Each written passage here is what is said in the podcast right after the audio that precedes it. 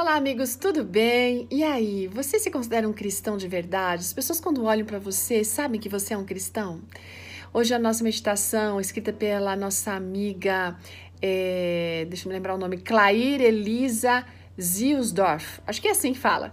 Ela é graduada em pedagogia, pós-graduada em coordenação e orientação, professora há 27 anos, gente. Ela diz que foi o pai dela que construiu o primeiro colégio do IAP lá em Butiá, no Paraná. E ela fala que a gente ser um cristão significa compartilhar Cristo de uma maneira em que a gente exale um perfume que chegue em todas as pessoas e em todos os lugares, não é? Isso as pessoas veem através das nossas atitudes, da maneira como a gente fala com elas, trata com elas.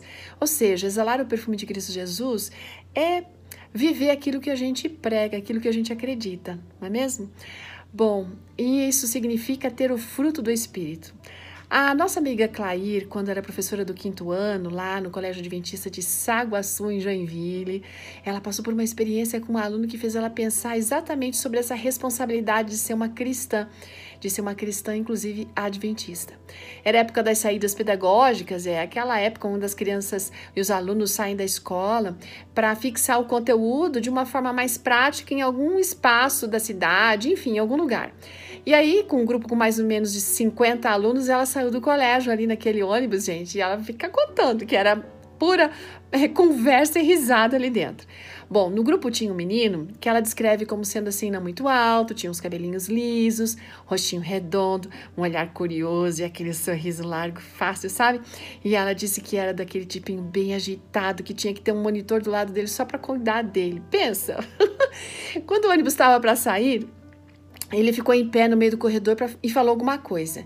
E após tanto tempo, a, a Claire disse que não consegue se lembrar muito o que foi que ele tinha falado, mas ela se recorda que perguntou para o menino como é que ele podia garantir que ela, a professora, não estava mentindo no que, ele, no que ela tinha falado. Sabe o que ele respondeu?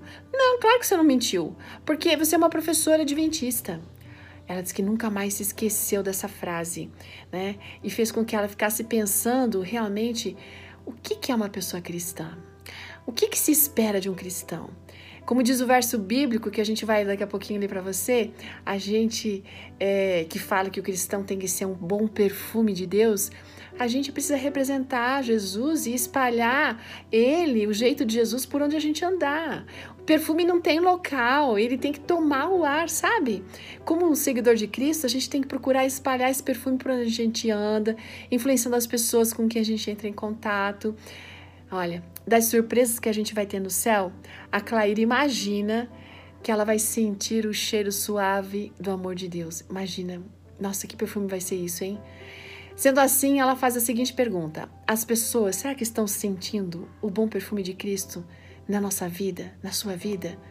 Olha, segundo Coríntios 2:15 diz que nós somos para Deus, para com Deus, o bom perfume de Cristo, tanto para aqueles que são salvos como aqueles que se perdem. Por que se perdem?